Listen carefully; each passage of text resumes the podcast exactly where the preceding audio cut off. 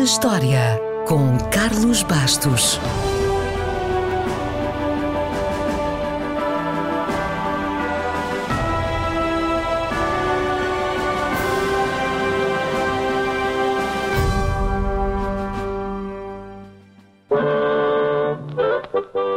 Sam and Friends.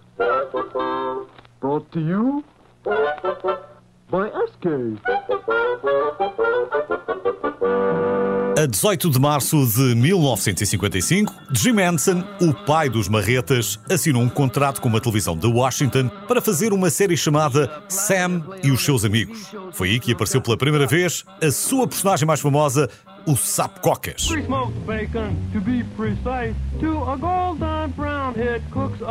O Cocas original foi feito com um casaco velho, azul turquesa da sua mãe, e não era um sapo, era uma rã. Ou melhor, começou por ser apenas uma espécie de lagarto com os olhos feitos de umas bolas de ping-pong, mas com o passar dos anos evoluiu, ganhou uma gola de sapo, ficou verde e com os pés palmados.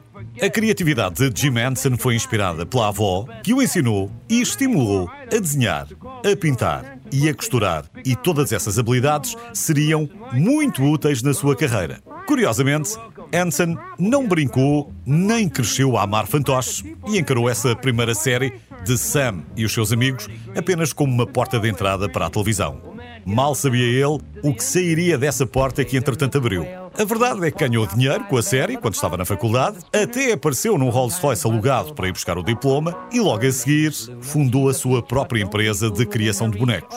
No final dos anos 60, uma produtora de televisão chamada Joan Gooney quis começar um novo programa para crianças e fez uma parceria com a empresa de Jim Henson. O programa chamava-se Rua Sésamo.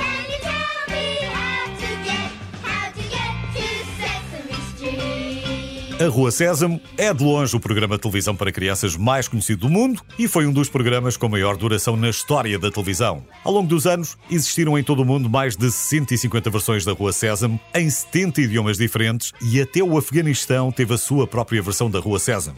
Os principais protagonistas eram os bonecos criados por Jim Henson e alguns deles acabaram por se tornar estrelas e tiveram direito a um programa em nome próprio. 1976 foi o ano de estreia dos Marretas. No entanto, antes disso, a série foi rejeitada pelas três principais cadeias de televisão dos Estados Unidos e foi um milionário da televisão britânica que resolveu investir.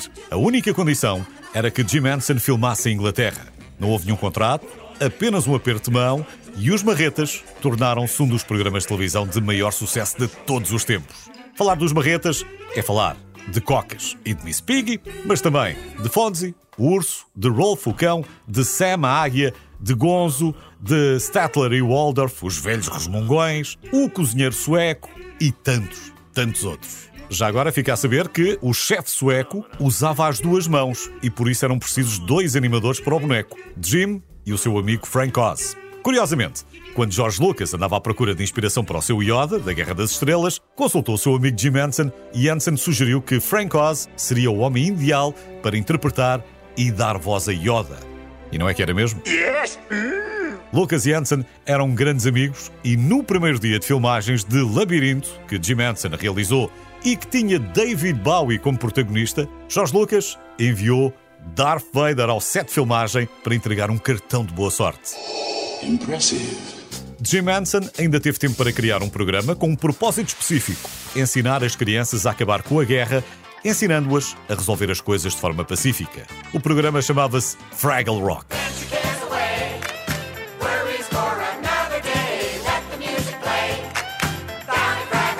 Fraggle Rock foi a primeira série original da HBO e foi um sucesso na União Soviética.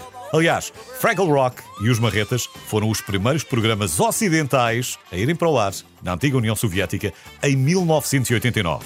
Afinal, o propósito de paz sempre foi cumprido. Infelizmente, um ano depois, Jim Henson deixou-nos cedo demais com apenas 53 anos. Mas a sua obra está melhor do que nunca. Wonderful. Bravo! I loved that. Oh, it was great. Well, it was pretty good. Well, it wasn't bad. Well, there were parts of it that weren't very good, It though. could have been a lot better. I didn't really like it. It was pretty terrible. It was bad. It was awful. It was terrible. Get him away! Hey, boo! Boo!